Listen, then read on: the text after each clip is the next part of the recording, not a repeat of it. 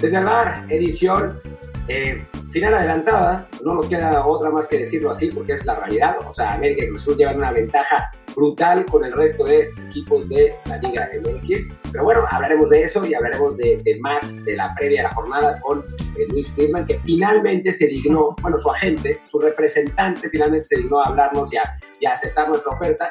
Eh, pues, nos costó dos tazos y tres cilindros, pero, pero finalmente finalmente logramos, logramos convencerlo y llegamos a un, acuerdo satisfactorio para ambas partes. Es que yo empecé a escuchar que estaban regalando camisetas y que en Twitch la gente estaba empezando a, poder monetizar sus programas y dije, bueno, pues me, me, voy a poner un poco recio a ver si eh, mi agente Mino Rayola me habló, me dijo, tú dales un par de semanas de, de, complicaciones, de no puedo, de espérenme el horario, y vas a ver que para cuando llegue el verano el, el, contrato va a estar más alto, vamos a ver si me va igual que a Haaland o no, pero bueno, Mientras dije, bueno, para el Cruz Azul América, por lo menos, siendo todo lo que se puede decir y todas las flores que le he echado durante todo el torneo Cruz Azul América, dije, bueno, para ese sí les voy a dar chance y ya después que la gente me ve en Twitch, que me ve a interactuar, ahí ya renegociamos el contrato. Sí, la verdad es que estaba pidiendo el señor también unos chetos y unos churrumais, pero después del partido contra el Olimpia, ahí bajaron sus acciones como si fuera criptomoneda, entonces no le quedó otra que aceptar venir hoy a defender, a, a defender los colores, visto que se viene el partido bueno de la, la jornada. Pero bueno, antes de que hablemos ya de, todo lo que será el clásico joven y el resto de la jornada Liga MX, como siempre les recuerdo, si no lo han hecho ya, suscríbanse a este programa. Estamos en Amazon Music, Apple Podcasts, Spotify, Stitcher, Himalaya, Castro, Overcast y muchísimas apps más de podcast. La que sea favorita, pónganle suscribirse, descarga automática, también pónganos un retweet cuando pongamos el promo en Twitter. Y también recuerden que ahora estamos haciendo el programa en vivo desde Twitch, desde el canal de Martín, twitch.tv, diagonal Martín del Palacio los lunes, martes y jueves por lo general a la 1 de la tarde tiempo de México, aunque algunas veces variará y puede ser el miércoles a las 4 después de la Champions o en un caso como esta semana, el, también el viernes. Pero por lo general será eso, ¿no? Lunes, martes y jueves, 1 de la tarde, perdón, de tiempo de México. Pues Martín, ¿con qué arrancamos? Pues arranquemos eh, con el partido que realmente importa de esta, de esta semana en la Liga MX, que es el Pumas Tigres, eh, un partido muy importante eh, entre dos equipos que que digamos que están haciendo la gran tuca, ¿no? O sea, dejando lo mejor para el final, eh, tomándola con calma, asegurándose de llegar a la liguilla, van a calificar en, buenas posiciones como la 12 y la, la 11 y la 12, y bueno, ya van, van, a, llegar encarrilados, ¿no? Al, al, tramo final de la temporada, mientras que pues los equipos de arriba se, se suelen caer. O sea, creo que lo dirás de broma lo de que Pumas Tigres es el partido importante, pero si somos 100% objetivos, el Cruz Azul América importa para muy poco. Porque, a ver, si América y Cruz Azul van a acabar 1 y 2, eso prácticamente ya está matemáticamente asegurado, si no es que ya. Los dos juegan en la misma cancha. Si llegaran a jugar la final Cruz Azul América, ni siquiera va a importar quién acabó líder para que tenga una ventaja de jugar la vuelta en casa. Objetivamente, el Cruz Azul América de este fin de semana no cuenta para absolutamente nada, pero al mismo tiempo es el partido de los dos equipos más embalados, con una racha de, victorias. Creo que estaba viendo algunas estadísticas, creo que nunca había tocado que dos equipos tan embalados se enfrentaran en una temporada regular de Liga MX. Pero si nos vamos a la tabla y a los números y a la relevancia del partido, pues el que gane o pierda o si empatan, que yo creo que es lo más probable, no va a cambiar absolutamente nada del panorama hacia la liguilla. Es que sí, la verdad, el tema de las rachas, pues Cruz Azul que lleva 12 victorias consecutivas y el América que oficialmente lleva 7, en la práctica son 10. Recordemos que ahí al final gastó en la mesa intervino contra el Atlas para cambiar el, marcador. Pero bueno, sí, la verdad es que dos, dos, equipos enrachadísimos que están jugando muy bien, que curiosamente, lo decíamos antes de la grabación de podcast, se llevaron ambos, digamos, ahí sí un, un pequeño raspón y en el caso del América algunas fracturas y no sé qué más en la Conca Champions, pero a fin de cuentas también avanzaron en esa, en esa copa y son en este momento, yo diría, los grandes favoritos tanto en la liga local como en el torneo continental, bueno, de Norteamérica, ¿no? No, y a ver, eh, creo que Cruz Azul y América han sido, además de lo que dice la tabla y ver equipos con 36 y 34 puntos después de 14 jornadas, no es nada común. Nos habíamos acostumbrado a que de repente un equipo se despegaba, había sido León, había sido a veces el propio América, el propio Cruz Azul, pero que dos equipos sean así de constantes y, y que la diferencia de puntos son nueve puntos entre América y Monterrey, que es el segundo de la tabla, es decir, ya está nada más porque Monterrey tiene un partido pendiente, pero sí es prácticamente un hecho que Cruz Azul y América son uno y dos. Es probable que los dos rocen los 40 puntos en el torneo y no es algo nada normal. Además, bueno, si nos vamos ya a tema cancha, creo que, bueno, Cruz Azul ha sido en el tema de medio campo, sobre todo, muy destacado. Lo de Luis Romo, eh, lo de Orbelín, e incluso el Piojo Alvarado. Y del otro lado América, que bueno, a partir de ese fichaje de, Pedro Aquino y con, Richard Sánchez al, lado y lo de Fidalgo, que de repente lo quieren vender como Maradona y de repente dicen que, vino a robar, pero la verdad es que sí ha sido un muy buen fichaje. Creo que la opción de compra del América estaba abajo del millón de, euros y que pues sería muy tonto que la América no le ejerciera y que en, en, el tema medio campo es probablemente uno de los duelos más atractivos que hemos tenido en temporada regular en un buen rato en la Liga MX. Y hablando un poco, ahora, ahora entramos a, la parte futbolística, pero hablando un poco de, de, algo extra futbolístico, pues la venta de Televisa puede ser importante para el América, ¿no? Porque a final de cuentas, eh, Emilio Azcárraga vende una parte grande de Televisa eh, y, y se queda con lo que es realmente su pasión, que es el América. Entonces vamos a ver qué es lo que, lo que a final de cuentas pasa, si le mete más recursos, si le mete más atención al equipo, si sigue con esta política un poco de austeridad que ha tenido el América en las, en las últimas semanas, pero es, es un movimiento del que se ha hablado poco, pero es, es interesante para el futuro de pues uno de los dos equipos más populares del fútbol mexicano. Y ojo ahora que, que, su ex hermano Necaxa también va a tener la inversión extranjera, entonces eh, por ahí pueden regresar los buenos tiempos de América y Necaxa siendo los grandes equipos del fútbol mexicano. Será, será. Y también con el tema de la venta, será entretenido ver si en su momento Azcárraga decide aprovechar lo que será la oportunidad de vender los derechos de la América, los de transmisión, pues dejarlos abiertos a que los pueda tomar cualquier televisora o compañía de streaming. Y ahí sí, el ingreso que podría generar es, es muchísimo. Ya lo vemos con, con Chivas, que tiene su contrato eh, particular en Estados Unidos con Telemundo, mientras prácticamente todos los demás están con TUDN. Entonces, sería otra, otra razón que haría muy interesante eh, la dinámica de la América, ¿no? Que sí, económicamente esto creo que le debería ayudar y bueno, a futuro puede ser eh, parte, digamos, del resurgir económico del club, más allá de que siga siendo un equipo muy competitivo, como lo hemos mencionado ahora, por ser uno de los que está en el top 2 de la tabla y casi garantizada, bueno, ya, garantizada su pase a la liguilla, a lo que es la fase de cuartos. Eh, pues sí, se viene bien esto para América, ¿no? en lo deportivo por lo menos parece. Y creo que justamente esa austeridad que ha tenido el América es, es, hace todavía más destacado que sí ha sido un equipo que sigue constantemente apareciendo siempre entre los primeros cuatro, prácticamente siempre entre los primeros cuatro, porque sí, si el América estuviera siempre entre los primeros cuatro, al estilo de otras épocas, trayendo siempre a los jugadores que destacaban en otros equipos cada torneo y trayendo fichajes europeos o de equipos europeos bomba, ahí sí dirías, bueno, se entiende por qué, pero realmente es uno aplaudir hasta cierto punto, porque bueno, ahora con el solarismo, como que el trabajo de Miguel Herrera ha sido muy ninguneado, creo que sí se debe de seguir aplaudiendo lo que logró Miguel Herrera, que es, a pesar de que se hicieron fichajes malos, algunos por su culpa también, otros por parte de la directiva, que no había el presupuesto de fichajes de otras épocas, el América siguió siendo un constante competidor y bueno, ahora con Solari que están encontrando este buen fútbol, tampoco es que se haya invertido gran cosa en el mercado de fichajes. Lo de Pedro Aquino no fue un bombazo y terminó resultando, creo que hasta el momento es el mejor fichaje en, este torneo. Y, tiene al América otra vez compitiendo bastante arriba y siendo, junto con Cruz Azul, el máximo candidato al título. Habrá que ver qué pasa el sábado y si realmente sacan todas las cartas al campo sabiendo que es un partido que, como decía yo, no pasa nada el que lo pierda. Va a seguir siendo eh, uno o dos de la tabla, va a seguir enfrentando a rivales más o menos del mismo nivel. Y si llega a la final contra el otro rival, los dos partidos van a ser en el mismo estadio. Entonces, bueno, eh, creo que podemos sacar algunas conclusiones del, partido de mañana, pero tampoco creo que sea ni la final adelantada, ni el partido del siglo, ni, ni, el, gran encuentro histórico de la liga. Sí, sí, sí será interesante verlos porque sí están los dos equipos un gran salto por encima del resto de la liga en este momento.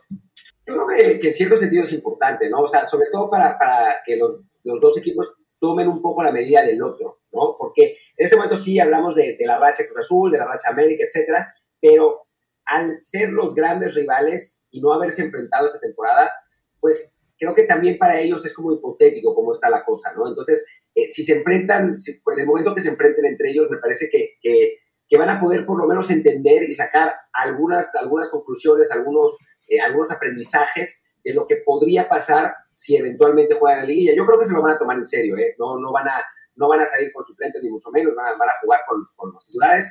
No creo que se maten a patadas como, como el, el Olimpia lo hizo. No, bueno, el, América va, va, a sacar banderita blanca, o sea, si, se lo vuelven a agarrar a patadas después de lo de, de, de lo Olimpia, la banca de América, yo decía que era la, de Space Jam después del primer cuarto, porque, o sea, están todos.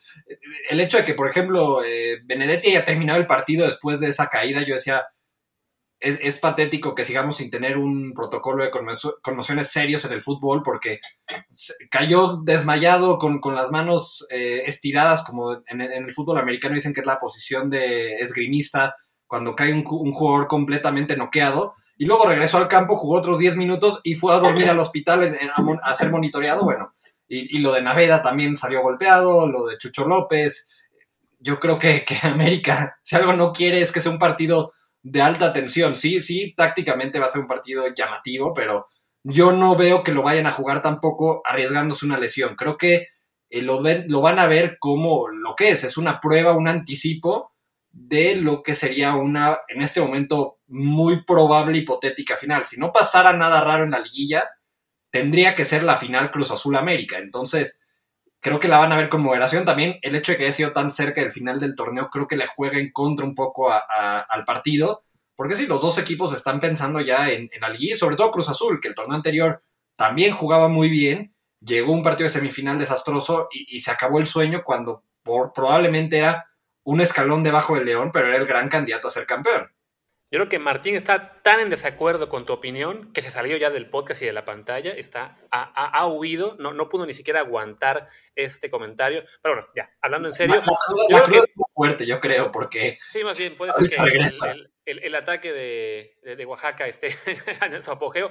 Pero bueno, volviendo al tema fútbol, eh, yo creo que lo que señalas hoy es, es, posible, es posible que ambos equipos estén conscientes al arranque de que, bueno, es un partido que en el, en el big picture, digamos, sí, no cambia mucho, como ya señalaste, ambos serán uno y dos, no les afecta en gran cosa cambiarse de, puesto en la tabla, pero ya conforme el juego avanza, conforme se está, digamos, eh, agarrando más adrenalina, está más tenso el ambiente ya en la cancha, sí creo que en el segundo tiempo cualquiera de los dos se olvida por completo de si, si no importa sumar o no puntos, si no importa este, más bien cuidar lesionados o no, ya que están ahí, sobre todo en el segundo tiempo, eh, luchando, digamos, por esos bragging rights, por, por ver quién es el que le da la alegría a la afición para ese día y para, y para las portadas siguientes, ahí sí ya se les olvida otras circunstancias y sí van con todo los que estén en la cancha en ese momento. Y ya en, tema cancha creo que hay dos factores importantes. Uno es eh, que no juega Pablo Aguilar por, por acumulación de amarillas, que bueno, al principio del torneo incluso no había sido titular, le, costó un poquito ganarse a, Reynoso y no había sido titular, le costó, pero gracias a que recuperó la titularidad, Escobar se, se regresó a esa posición de lateral derecho que con Ciboli lo había estado haciendo muy bien.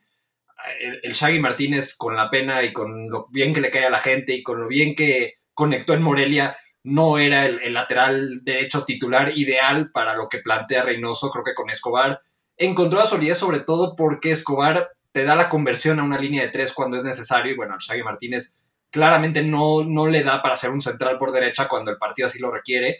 Lo ha hecho muy bien y ahora habrá que ver qué hace Siboldi. Si busca otra opción en la central y deja Escobar como lateral derecho o si Escobar va a agarrar el puesto en la central de Pablo Aguilar y juega de titular el Shaggy Martínez. Si juega Martínez de titular, yo creo que la América ahí va a tener una muy buena venida para generar peligro. Y la otra es quién va a ser el nuevo titular del América. Henry Martin ya está recuperado. Roger Martínez ha jugado bien, pero el tema con Roger es, es una ruleta rusa. Es a ver eh, qué versión de Roger Martínez va a jugar, si el que tiene ganas de, jugar o el que va a estar caminando en la cancha y esperando a que lo saquen al minuto 60. Y bueno, la otra opción es Viñas, que, que, a, Solari creo que no lo ha terminado de convencer. Creo que tampoco su nivel actual eh, lo ha ayudado. Creo que se ha convertido era un futbolista que en el pelotazo de Miguel Herrera funcionaba muy bien. En el juego de posesión de Solari sí queda muy desconectado, se bota mucho y de repente se pierde. Yo pienso que el titular va a terminar siendo Roger Martínez y dependerá mucho, como digo, qué versión de Roger Martínez vamos a ver en este partido. Cuidado, cuidado que la tropa de Shaggy se te va a ir encima. Ya bastante malo es para ellos que te vayas a la América y ahora que además les toques a su ídolo, pues no, sé de quién. Lo va, a proteger la, tropa de Fidalgo Livers. O sea, va a ser un, duelo. Un, duelo en la, en la, cumbre, ¿no? Los Livers contra los Fidalgo Livers. Es, que yo soy Aquino Liver, entonces yo, yo tengo a Pedro Aquino todavía tres escalones por encima en relevancia que, Fidalgo para el América. Creo que si al América le quitas a alguien del medio campo hoy y es Fidalgo, sobrevive el equipo de Solari. O sea, si pones a Córdoba a jugar en medio campo en vez de como extremo y, Fidalgo por alguna razón está suspendido, lesionado, lo que sea, sobrevive el fútbol de Solari. Si le quitas a Pedro Aquino, y de hecho se vio contra el Olimpia, cuando al final del partido contra el Olimpia estaba empezando a sufrir el América, Pedro Aquino, que lo estaba descansando para el partido contra Cruz Azul, dijo, ni modo, vas para adentro los últimos 15, 10 minutos porque esto se está poniendo peligroso. En cambio, Fidalgo sí le puedes dar el descanso y, no pasa nada. Creo que Pedro Aquino es hoy lo que era Guido Rodríguez hace un par de años para el América. Es la pieza angular del equipo. Y creo que si, si, Cruz Azul quiere jugar a lesionar a alguien y tomar consejos del Olimpia, creo que se van a ir sobre las piernas de, Pedro Aquino, porque eh, eh, ese ejemplo que, tuvieron en el partido de Conca Champions, por ahí, por ahí está el mensaje. Me encanta, me encanta que, que haya dicho América estaba sufriendo contra la Olimpia. Si podemos hacer un clip de eso. Eh, es la previa del programa. es que sí sufrió, sí sufrió, más allá de las patadas, hay que ser realistas, digo. Cruz Azul jugó contra un equipo haitiano semiprofesional que, más allá de la historia muy bonita, eventualmente la probabilidad de que pasara lo que terminó pasando y ese 8-0 y jugadores fugados y, y, el tema del vuelo y demás, se prestaba. Olimpia sigue siendo un equipo de CONCACAF de nivel bajo, y, ganó, ganó en su juego, porque al, jugar a las patadas, al encontrar un gol en el partido, llegó, a los últimos minutos estando a un remate de cabeza de, eliminar al América. Entonces, sí, sí sufrió el América, no pasa nada, está en la siguiente ronda. También han sufrido equipos mexicanos muchas veces, afortunadamente para el América no terminó en una eliminación y bueno, ya empieza la Conca Champions de verdad, MLS contra Liga MX 5 contra 3, vamos a ver en qué termina, pero bueno, ya, ya, pasó la parte del susto de Olimpia, de las tres lesiones, de, los, de los golpes y, más allá de eso, eh, creo que se ha hecho mucho escándalo de, llamarle a este caso. Los periodistas que viven de, hacer su, nota alrededor de la América llevan, decía, eh, veía un conteo de que decían, de la eliminación de León ante Toronto, Faitelson tuvo dos tweets. De que la América perdió ante Olimpia, aunque avanzó y empató en el global, hasta ayer a las 3 de la tarde llevaba 19. Entonces, eh, está muy claro que, que, hace más ruido que, otra cosa, pero bueno, más allá del susto que fue el partido contra Olimpia, no pasó nada. Pero Faitelson está un fire, ¿no? O sea, está tuiteando sin control cosas absolutamente random. Ya hasta se peleó con, con Palomo otra vez y está, pero, pero fuera de control. Yo, no, yo no sé si fue un cambio de community manager o si eh, le agarró a Twitter o, algo que yo leía también, creo que fue el propio Kerry que, que, hablaba al respecto, que decía que ahora este tipo de personajes de televisión, cuando están fuera de la televisión y en, y en Twitter están encontrando esta interacción, estos conflictos, estos pleitos, y de repente esta cantidad de likes y retweets y, el engagement y el reach de los, de los tweets les está gustando y lo están llevando a, a, que el personaje de redes sociales ya es hasta 10 veces peor que el personaje de televisión. Ya, el, amor por los números y por tener el tweet que más pegue está volviendo a algunos personajes, digo, es por decir Faitelson, pero hay otros, pero que, que, que, sí están superados totalmente la cantidad de cosas y la calidad de cosas que ponen en redes sociales a fin de interactuar. El propio Faitelson ya hasta pone de repente burlas del tema de Cuauhtémoc, sabiendo que le va a generar justamente este tipo de cosas y a veces hasta yo siento que redacta algunos tweets con la intención de que en las respuestas la gente juegue con lo que puso y le pongan lo del famoso golpe de Cuauhtémoc en Veracruz. Seguro, seguro. eso ya de, cajón. Y si todo eso es por la interacción, porque sí, francamente, los tweets que he puesto, sobre todo temas como este de la de lo de la Olimpia América y la pelea con Palomo, sí pareciera que Faitelson está como Martín en Tulum, pero todo el día, a todas horas, sin, sin parar, ¿no? Que está ahí entrando en las sustancias raras para mantenerse vivo. Que creo que Martín también tiene que hacerlo porque veo los comentarios del chat aquí en Twitch en vivo que la gente como que lo percibe cayéndose. No, lo que pasa es que la verdad es que no están, no están acostumbrados a la dinámica de, desde el barco Friedman. Y están acostumbrados a que yo hable sin control eh, durante, durante los, los 50, 60 minutos. Pero normalmente cuando hacemos desde el barco Friedman es así. O sea, es Luis el que habla, el que habla más eh, y nosotros nada más como que vamos guiando un poco la conversación y participando un poco. Pero no, o sea, a ver, me siento mejor que cuando empezamos el programa. Debo decir, o sea, cuando empezamos el programa sí estaba, en, mi estado era lamentable, pero también debo decir que me tomó un ibuprofeno antes de empezar el programa, entonces ahora ya me siento mejor. Pero, pero no, no es, no es que no esté hablando porque no, porque no pueda, sino porque así funciona normalmente desde el bar. Pero si estoy bien crudo. O sea, eso no, ha cambiado nada. él dice que es un ibuprofeno, pero bueno, para la gente que solo escucha esto en audio, cuando hice una referencia a que Martín se había ido, es porque literalmente se había ido un par de minutos. No sabemos qué fue lo que hizo, pero desde que volvió, dice que está mejor. No, tuve, que, tuve que sacar todo el líquido que había, que había tomado ayer. No todo. era más, era más, pero pero sí, sí, sí, porque además no sé si les pasa a ustedes, digo, en el cultural, pero a mí me pasa que hay un momento en la, en la borrachera que digo, basta, para no, no, no ponerme mal, y empiezo a tomar agua y agua y agua y agua y agua y agua y agua y agua. Y pues eso es, eso es lo que pasó. Tal vez a ustedes no les pase. Creo que Luis pone cara de que, de que nunca le pasó. no sé cuántos que no. dices, pero... No, me refería a Herrera, pero... No, yo, a mí lo que me pasa es que sigo, sigo y sigo y al día siguiente pregunto qué pasó, así. yo, yo como soy ruco chavo y, tengo estómago de señor de 40 desde los 15, entonces eh, no necesito yo decidir cuándo no, mi, estómago me avisa cuando ya fue suficiente eh, eh, de, la fiesta y bueno, justo ahí comentaban, por ahí alguien te recomendó un Río Pan, no, no es no es pot patrocinado, pero bueno, ese es el tipo de cosas que yo tengo que cargar conmigo en la borrachera porque el estómago de Rucochavo no, no, no permite hacer mucho más. Oye, leamos algunos comentarios. Eh, lo, que, lo que va. Dice, el América no está jugando bien, Thierry Sanís, pero es contundente. Contra Necaxa creo que tuvo tres jugadas claras y metió dos. ¿Estás de acuerdo, Primal? No, yo creo que América sí está jugando bien. Yo creo que más bien es un fútbol que, bueno, hemos hablado de esto, que, que, de repente con el América se tiene esta idea de que es el, el equipo que gana, gusta y golea. Y bueno, creo que eh, salvo el América de, de Ben Hacker, que tampoco ganaba porque pues no fue campeón, ganaba algunos partidos y sí, fue espectacular y metía muchos goles y recibía muchos también.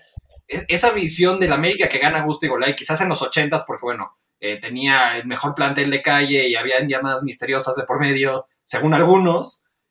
Salvo esas épocas, el América no ha sido nunca un equipo que gana gusto y golea.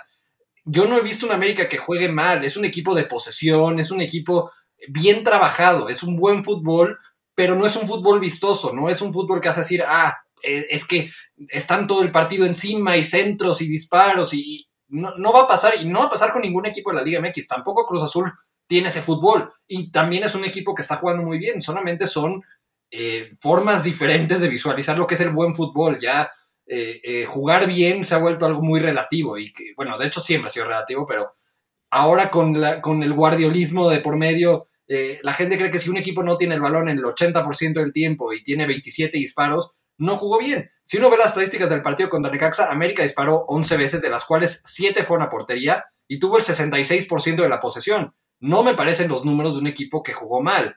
Es un equipo que aprovecha el balón parado, aprovecha eh, eh, las jugadas prefabricadas y aprovecha de repente el tener mucho tiempo el balón para que el rival se distraiga y aprovechar los espacios. No es no es un mal fútbol y tampoco es un fútbol espectacular, es suficiente para que a la par de Cruz Azul sean los equipos dominantes actualmente de la liga.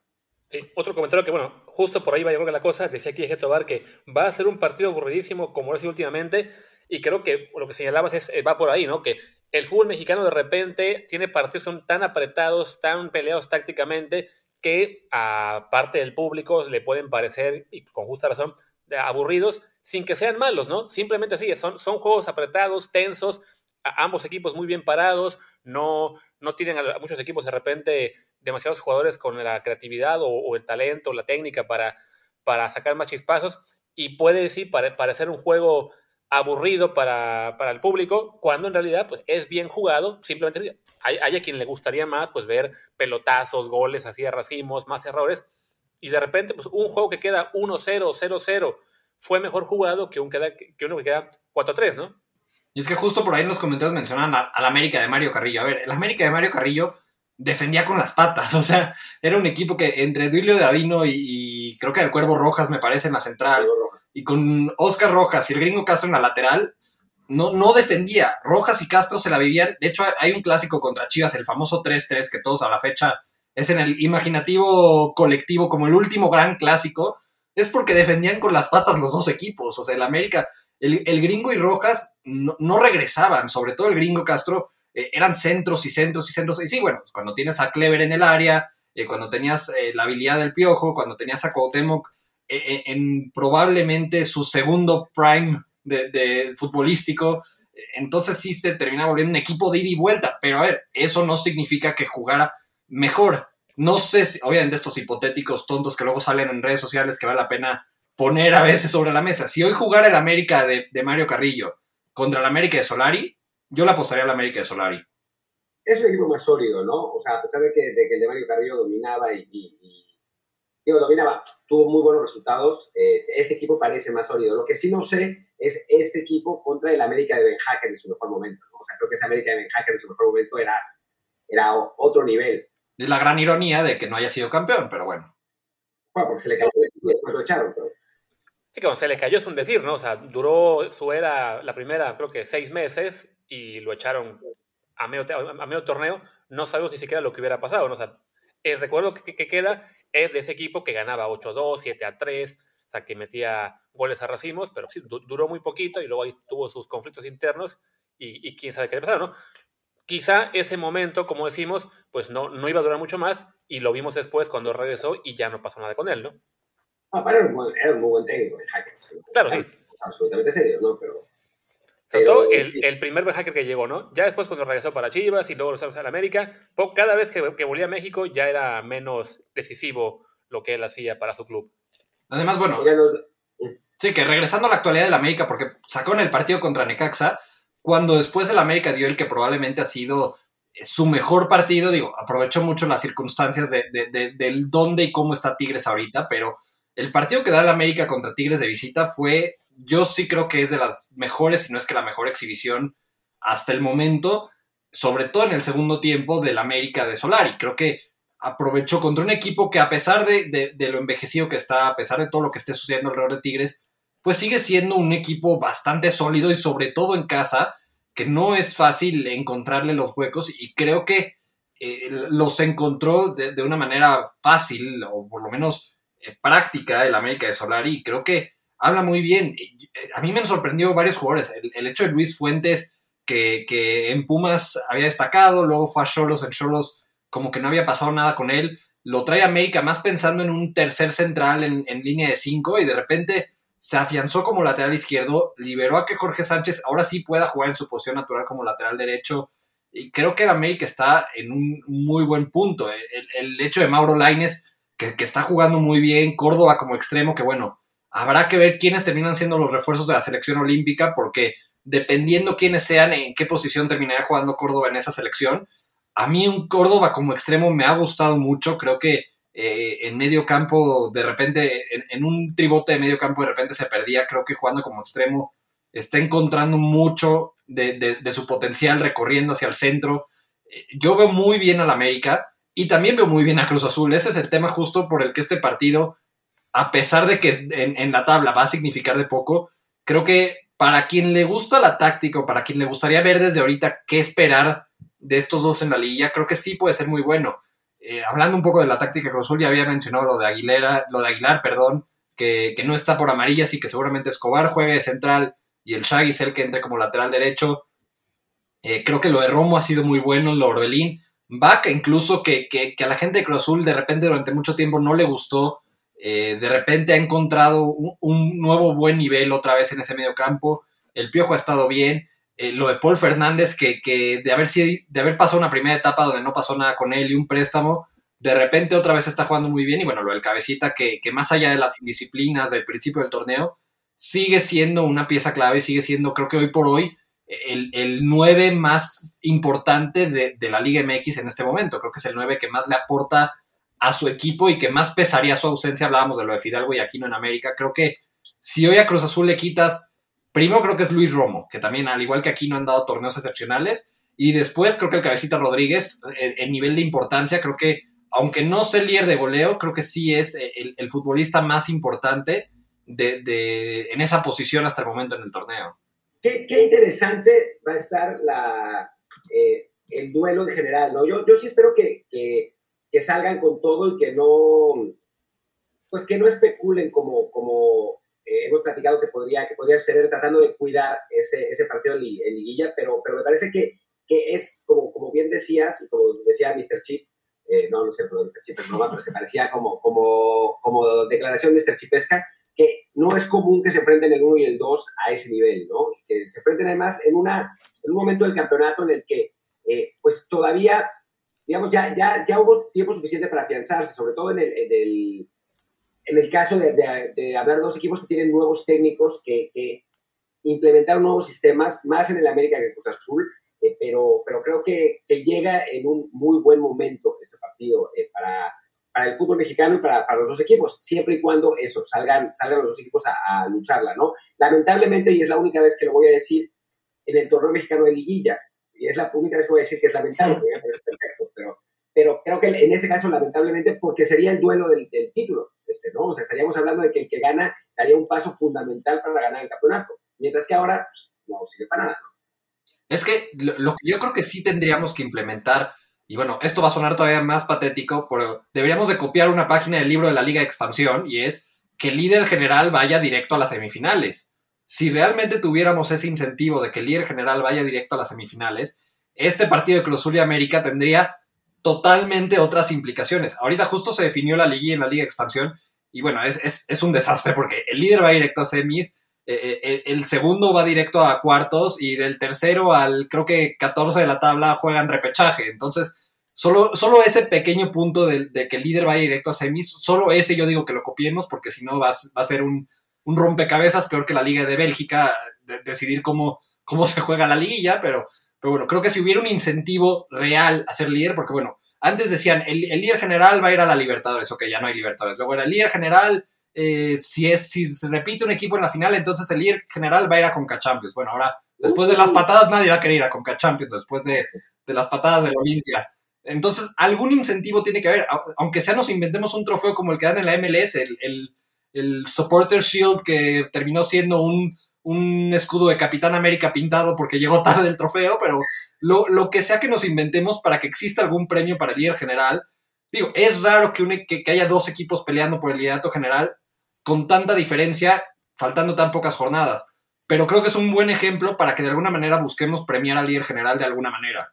De hecho, esa, idea de, tener un trofeo como el que tiene la MLS, me acuerdo que ya la hemos comentado en Twitter, no recuerdo si nosotros dos directamente, pero sí eh, lo, hemos puesto ahí, de que no estaría mal, ¿no? yo, le, yo le llamo, ¿no? Que le llamen el trofeo Nacho Treyes para el líder general, que no, evidentemente no va a tener la importancia de ganar la liga, pero de repente, cuando pasa que hay equipos, digamos, los más pequeños, que son líderes generales y no les sirve de nada, pues por lo menos para su historial, para su vitrina, tener ese trofeo, lo que fue en su momento un Jaguares que fue líder general, un Veracruz, un La Piedad, o sea, ese pequeño reconocimiento estaría bien y además sí, en un juego como este, pues que señalamos, ¿no? No tendrá mucho impacto en lo que será la historia de la liguilla, por lo menos si hubiera, si hubiera tenido ese, ese extra, esa motivación de, bueno, básicamente el ganador de este partido se va a llevar el trofeo, digo yo, Nacho Treyes. En este caso, bueno, para Cruz Azul sería doble motivación.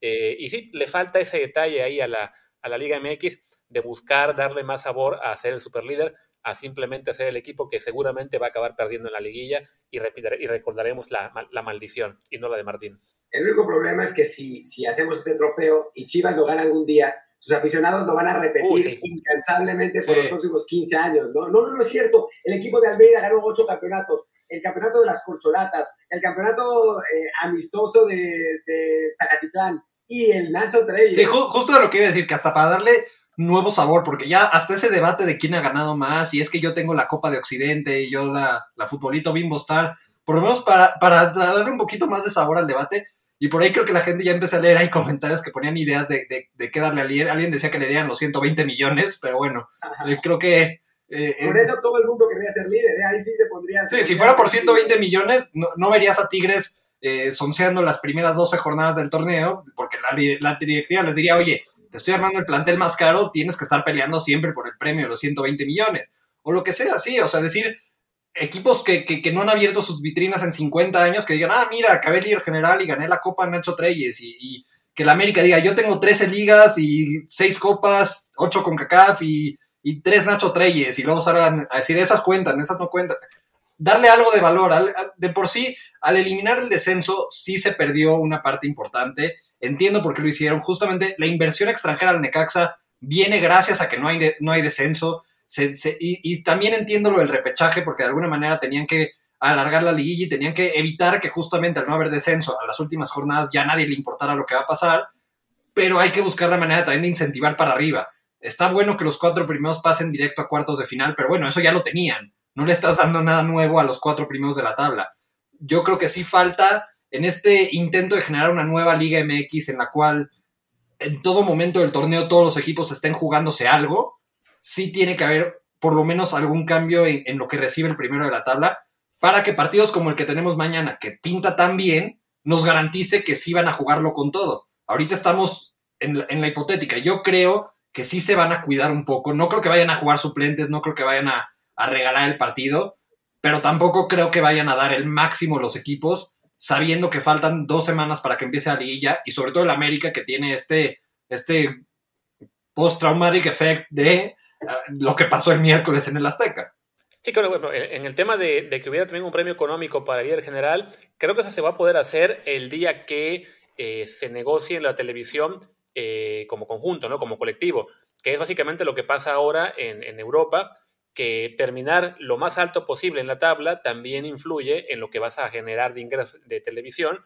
Entonces, esa parte se puede hacer, depende de que ya se animen, que en, teoría va para allá, no, no sabemos cuándo va a ocurrir, que también la Liga MX negocie como conjunto y no cada club por su lado los de televisión. De hecho, ya la Liga de Expansión ya empezó así este año, ¿no? Ya se negoció como paquete. Evidentemente, pues es una liga que tiene muy poco interés, no, no les cambia mucho que el tema de ingreso económico, pero sí, un día que la Liga MX también lo, lo imite, ahí sí, eres líder, pues te llevas 20 millones y si eres segundo, te llevas 19 y así, ¿no?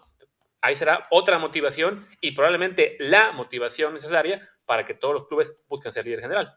O sea, creo que justamente la liga de expansión se, está convirtiendo en ese conejillo de indias del fútbol mexicano para, para probar algunas cosas que, que parecen estar bien. Ya sé que la tendencia es criticar todo lo que haga la Liga MX y alabar todo lo que se haga fuera, pero hay cosas que están haciendo bien. E, ese, eso que dices, el contrato eh, colectivo de derechos de transmisión, es algo muy provechoso para que una liga crezca. El tema que metieron también de, los mayores de 23 años, creo que es muy bueno. El que haya equipos que tengan sus filiales, también. Eh, el tema de que el líder avance a semifinales directo, hay, hay cosas que valen la pena y creo que al quitar el ascenso y descenso, dijeron, ok, la liga de expansión va a ser donde vamos a probar ciertas cosas para ver si funcionarían en la primera división. Creo que vale la pena ver lo bien y lo mal, porque te digo, el, escándalo que traen de que de 16 equipos, creo que 14 terminan de una u otra manera jugando a la liguilla, pues tampoco es el escenario ideal, pero hay, hay cosas que sí valdría la pena tocar para, para, que realmente todos los partidos de la jornada 15 o de la jornada 14 en adelante de, de la primera división sigan teniendo interés, que es lo que al final del día creo que es lo que todos queremos, que, la temporada regular de alguna manera genere lo mismo que la liga. La liga ahorita como está, o la liga como tal, es, es el mejor producto que tiene el fútbol mexicano. Creo que nadie va a discutir que de cuartos de final o incluso el repechaje en adelante es donde están las emociones, está el rating, es, la gente está metida, es, es, donde realmente vale la pena el, el, fútbol mexicano. Hay que buscar la manera de que partidos como el de mañana y que en general cada jornada de la liga en temporada regular tenga algo de sabor. Que no es fácil tampoco, ¿no? O sea, en ninguna liga en el mundo pasa eh, realmente que todos los partidos tengan, tengan sabor. O sea, en algunas, pues sí, algunos equipos pelean el descenso, otros pelean puestos europeos, pero ya llega un momento en la, al final de, la, de, las temporadas en los que hay partidos entre dos equipos de media tabla pues, que esencialmente vale madre. Pero, pero ahora está la Conference League, ahora pueden calificar a otra competencia europea. Sí, ahora ya pusieron nota. Y en México, lo hemos platicado muchas veces, o sea, que la, la gente suele criticar el formato y ah, es una mierda y nos da una temporada regular horrible. El asunto es que si tuviéramos una, un torneo a puntos, sería una catástrofe. El fútbol mexicano no puede funcionar porque no hay competencias europeas entonces, los equipos no se jugarían nada. Muchos equipos no se jugarían. O sea, este torneo, por ejemplo, nadie se jugaría nada ya si no hubiera liguilla. O sea, sería un desastre. Se jugarían América y Cruz Azul y ya, y todos los demás no servirían para nada. Y gracias a la liguilla tenemos un montón de emociones y estamos viendo que, a ver, me parece que, que haya 12 equipos en liguilla es demasiado. O sea, eso me parece ya, o sea, era interesante como, como proyecto, ahora en la práctica me parece que no está bien. Tendrían que ser 10, tendrían que ser 10, yo creo. Es, es dos repechajes el séptimo contra el décimo, el octavo contra el noveno y ahí muere. Creo que, creo, que en 10 hubiera sido la cantidad justa. sobre todo si fueran 10 de 20 quizá, ¿no? O sea, no, no, como ahora son 12 de 18. Y además, y con el tema que señalas del tema de puntos, siempre está el argumento, pero todos los equipos se jugarían algo desde la jornada 1. Sí, esa parte es cierta. El problema es que esa emoción que ganas, en teoría, en la jornada 1 o 2, porque todos están jugando algo, se pierde al triple a partir de la jornada 7-8, en la que conforme avanzan las, semanas, cada vez son más los que no se juegan nada, ¿no? O sea, en este momento no es ideal, pero sí es mucho mejor que lleguemos en este momento a la jornada 15, como es la que se va a jugar esta semana, y todavía queden 17 equipos disputando algo, a que estuviéramos en la jornada 8 y ya 10 no, se, no, no, tuvieran nada que pelear en el torneo, ¿no? Es como un poco lo que, lo que eh, yo, yo, he dicho algunas veces que, bueno, alguna vez tuve un debate que me linchó un aficionado del béisbol a, a, a, muerte porque le dije que cambiaría toda la temporada regular del MLB por un juego de la ronda de comodines, porque cuando tienes torneos donde juegas tanto, y, lo decía yo de la MLB y lo decía un poco diferente, pero a menor, a menor poder en la NBA. Cuando tienes 160 y tantos partidos de temporada regular, una victoria no vale nada, y más cuando juegas diario. Pero bueno, e, e, el, ganar o perder es, ah, ok, jugamos mañana y pasado mañana, y en tres días, y en cuatro, y en cinco, y en seis.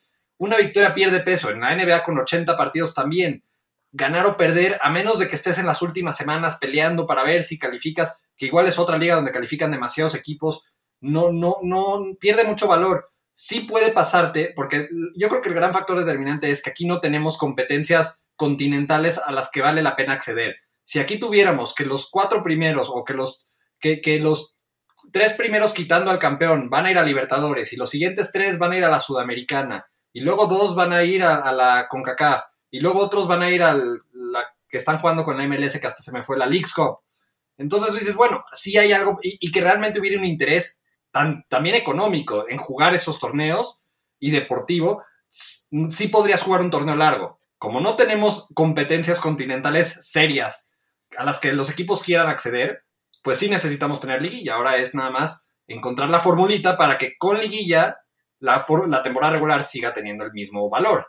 Sí, que recordemos que los clubes tampoco querían ir ya a Libertadores, ¿eh? O sea, nosotros como aficionados hablamos de que qué padre que vayan a Libertadores, pero para los clubes era una friega, porque tenían que hacer viajes de 12, 13 horas a Brasil, eh, regresar, o ir a, Colombia, eh, 7 horas con tres escalas, bueno, Colombia justo no, pero a Bolivia, eh, 7 horas con tres escalas, o sea, tampoco les rendía. Ahora, a ver, mejoraron los, los premios de la, de la, Libertadores un montón, entonces seguramente habría un poco más de estímulo, pero también si nos acordamos de los últimos años de los clubes mexicanos de Libertadores, siempre había uno que, que, que, más o menos la armaba porque iba avanzando, pasó con Pumas, pasó con Cholos, pasó al final con Tigres, y a nosotros les valía madres absolutamente. Sí, vimos que quedaron fuera en base de eliminar un León, un Morelia, un Puebla, unos Tecos, que sí, realmente, como dices, no, no, les, no les rendía el el hacer esos viajes por jugar una Libertadores en la cual no se veían con las posibilidades de, avanzar muy lejos. Entonces sí, para los clubes no era la misma emoción que para los aficionados.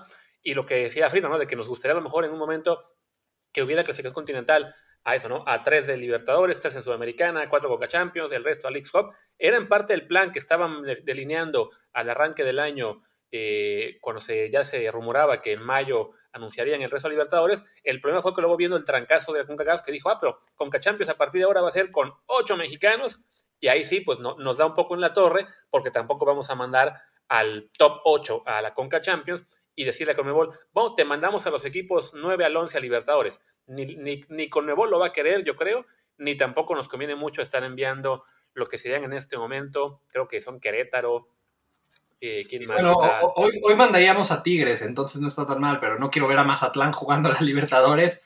Eso sería un poco eh, eh, bizarro. Lo, que sí creo que, para hacer un poco ese, tema es que urge que la CONCACAF, si van a hacer su CONCA Champions de ocho equipos mexicanos y un torneo larguísimo que nos van a, nos está jodiendo por todos lados cualquier oportunidad de participar en otras competencias, económicamente tiene que venir un sustento. A mí me parece ridículo que el equipo haitiano haya tenido casi casi que rogar para que CONCACAF le pagara el traslado, cuando en, Europa, que un equipo chico califique la Europa League es, es motivo de fiesta, porque el premio económico que recibe de eso es suficiente para traer a lo mejor un fichaje llamativo. Y no se diga si califican a la Champions. Entrar a una fase de grupos de Champions le permite a un equipo de un presupuesto muy bajo competir, subir muchísimo su plantel, ser mucho más dominante en su propia liga, regresar a la Champions el año siguiente.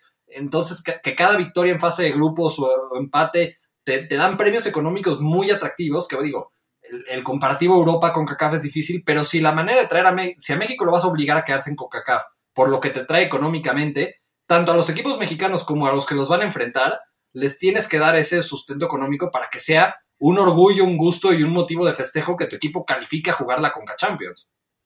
Oigan, ¿qué les parece si, empezamos a cerrar leyendo algunos comentarios? Eh, dice Wisport que acaban de anunciar un premio de 10 millones de dólares al ganador de la Copa América 2021. Sí, con, eh, de pronto se puso a, a dar premios de verdad. Eh, la verdad es que estaría bien que CONCACAF lo hiciera, en, lugar de que los dirigentes caribeños se roben todo el dinero eh, cada vez que pueden, ¿no?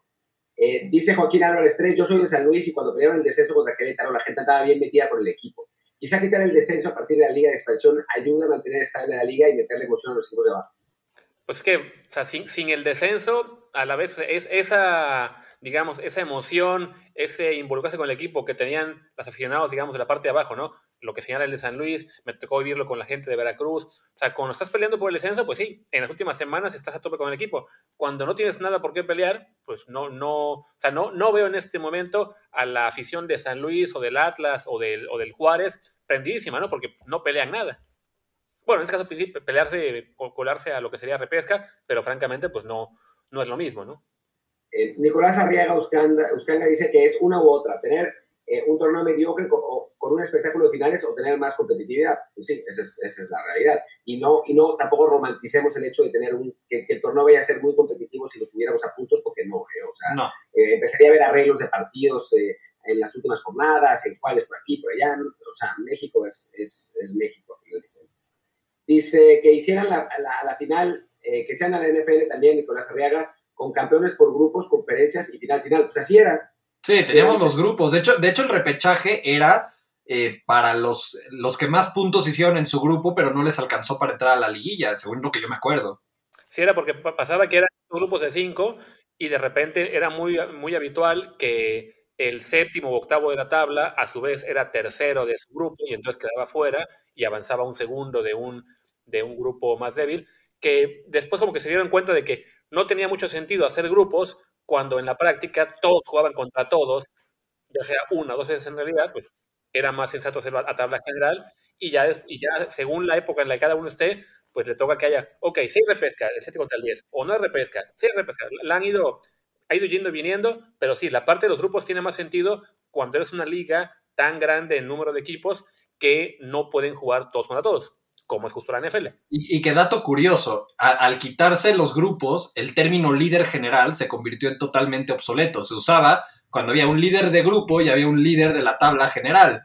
Durante no sé cuántos años que ya no tenemos grupos, se sigue usando el término líder general cuando ya solo existe un líder. Pero bueno, esa fue la aportación cultural del día. La de Martín fue sobre remedios de, de, la cruda, la mía fue sobre el mal usado término del líder general. Oigan, eh, y una, una, cosa más, los estoy buscando ahora porque no, no, los encuentro. Aquí está. Eh, ya, para, ya para cerrar, eh, hablar un poco de los, de los pots de los Juegos Olímpicos, ¿no? Que, que no fueron exactamente como, como los, esperaban, los esperábamos, aunque con pocos cambios. el, el pot 1 es, a ver, voy a, voy a compartir aquí la pantalla para los que están viendo en, Twitch un segundo. ah, ah, ah, ah, ah esto así. Y después esto es así, ¿ok? Ya está. Vamos, ahí. Ahí está, ¿no? O sea, el pot 1 es Japón, Brasil, Argentina y Corea. El 2 es México, Alemania, Honduras y España. El 3 es Egipto, Nueva Zelanda, Costa de Marfil y Sudáfrica. Y el 4 es Australia, Arabia Saudita, Francia y Rumania. Sí, sí, son como, como los, esperábamos, de hecho. Eh, es, es, interesante porque, porque México, con, con estos eh, pots, se quita la posibilidad de enfrentar a Brasil y Argentina, por un lado, y después también a Alemania y España, ¿no? O sea, libramos a cuatro de los cinco equipos más, eh, más peligrosos del, torneo olímpico. El, el, duro, duro, duro es Francia, que está en el pot 4 y nos puede tocar 50-50, eh, que, sea Francia o Rumania, porque forzosamente nos va a tocar un, un equipo europeo. ¿Por qué? Porque nos toca forzosamente un equipo, eh, un equipo asiático en el pot 1 y en el pot 4 son otros dos equipos asiáticos y no pueden repetirse equipos de la misma confederación. Entonces, eh, por eso nos, eh, nos, tocará jugar contra Japón y Corea en el, en el pot 1 En el pot 3 puede ser quien sea y en el pot 4 serán, en el bombo 4 serán Francia o Rumania. Lo, lo que a mí no me queda claro es por qué tenemos bloqueado a Brasil y Argentina. Ah, yo igual, yo tampoco sé por qué. O sea, sí entiendo, sí entiendo lo de que es Francia, Rumania, fuerzas, porque estás en el bombo con los otros europeos. Ya no me acuerdo. Me- no, ya hice, hice, hice todo ese análisis en su momento, pero ahora ya no me acuerdo por qué no se, no se podía Brasil y Argentina, pero no se podía. Eh, deja, ahora, ahora lo voy a buscar. eh, O sea, creo que tiene que ver justo con el tema de que en el bombo 4 están los asiáticos, entonces, eh, si te tocara, por ejemplo, con Brasil claro, y es eso, Argentina, sí. Argentina y Brasil les tiene que tocar a fuerza Australia y Arabia, entonces a Japón y Corea les tiene que tocar a fuerza Francia y Rumania, y por lo mismo, y además el, el Sí. grupo de Francia y Rumania, este, bueno, sí, Alemania y España tienen que ir a fuerza al de Argentina. Entonces, el punto es que nos toca Japón o Corea, Francia o Rumania y un africano. No, lo que sí es que el grupo, el que sea realmente se vea asequible, o sea, imagínense que sea Japón, México, Nueva Zelanda y Francia, o sea, se puede, ese, ese es un grupo que no, no está mal, aunque Japón es local, o Corea, México, Egipto y Rumania, o sea, también, pero los cruces van a ser de terror, porque hay dos grupos que son Brasil, Alemania y Argentina, España, o Brasil, España y Argentina, Alemania, ¿no? O sea, es- a corto plazo está muy bien, pero a largo plazo está, está terrible. Yo había, hice simulaciones del torneo olímpico en el, en Manager y solo una vez eh, llegábamos a semifinales y esa, esa vez perdíamos el, el partido de la medalla de bronce, porque sí está, está complicado el, el cruce. bueno, que, que, que hipotéticamente puede quedar que el grupo 1 y el 2 sean Japón y Corea los cabezas. No sé si, no, no creo que esté bloqueado a que Corea tiene que ser cabeza del 3 o 4. Entonces, ese Sí, es el es único. O sea, creo que ese es el único escenario donde México se convierte en un claro favorito a semifinales. Si le toca el grupo con Rumania y le toca además que el, cru- que, que el cruce de su grupo es el de Japón o el de Corea. Creo que ese es el camino fácil que se le podría dar a México para llegar hasta las semifinales y bueno, ahí estás a una victoria en dos partidos de, salir con medalla, pero bueno, creo que también va a depender qué, equipo manden los europeos, qué equipo manden Brasil y Argentina, porque ellos dos, los, los europeos tienen Eurocopa y todos los, los mejores jugadores sub-23 o sub-24 van a ir a la Eurocopa, lo mismo Brasil y Argentina en la Copa América. México le juega a favor, que pues ya, ya medio se está empezando a entender que la Copa Oro no sirve de absolutamente nada, más cuando ni siquiera existe ya la Confederaciones, y se le va a dar prioridad a armar el mejor equipo posible para, para Juegos Olímpicos. Creo que eso es lo que le va a jugar a favor a México. Pero pues yo, yo siempre he dicho que la suerte de los sorteos juega mucho y si nos toca un buen sorteo y un buen cruce, creo que México estaría encaminado a, a llegar a por lo menos a esas semifinales. No, bueno, y también es muy importante decir que pues Estados Unidos va a hacer lo mismo, no va a mandar a sus mejores jugadores al torneo olímpico. No, pues no. Oh, Es que se te olvidó que el plan, el plan de, de, de 15 años del fútbol estadounidense era intencionalmente no calificar a Juegos Olímpicos para despistarnos a todos. Luego en la Copa Oro nos van a volver a despistar y a pesar de que van a ir todas sus figuras, algo va a pasar en cuartos de final y van a quedar fuera. Pero todo es un plan secreto. Van a calificar de panzazo al Mundial de Qatar y en eso sí, en ese momento de repente van a aparecer todas las figuras en su máximo nivel y van a ser campeones en Qatar en diciembre. Van a conquistar eh, el, el mundo de todo el continente y la parte eh, árabe del mundo de una manera nunca antes vista. Y entonces, si Estados Unidos será campeón del mundo en Qatar 2022. Solo, solo que invadan Qatar, creo que eso, eso puede pasar. y bueno, pues creo que ya vamos cerrando por lo menos la parte de podcast, ¿no? Si acaso nos quedamos a dar un poco de- con la gente en el chat, los comentarios, pero sí, ya, para el podcast digamos basta, que estamos llegando a la hora. Y vamos también a hablar de lo que es el arranque de temporada de la MLS, no, no es cierto, y, y aunque hubiéramos querido, ya no hay tiempo. Así que cerremos. Tocayo, ¿dónde te podemos encontrar en Twitter? Eh, como arroba Friedman Luis, F mayúscula y L mayúscula. Y bueno, yo soy Martín de Palacio, mi eh, Twitter es arroba martín de ELP. Yo soy Luis Herrera, el mío es arroba luisrha. Pues gracias y nos vemos el lunes.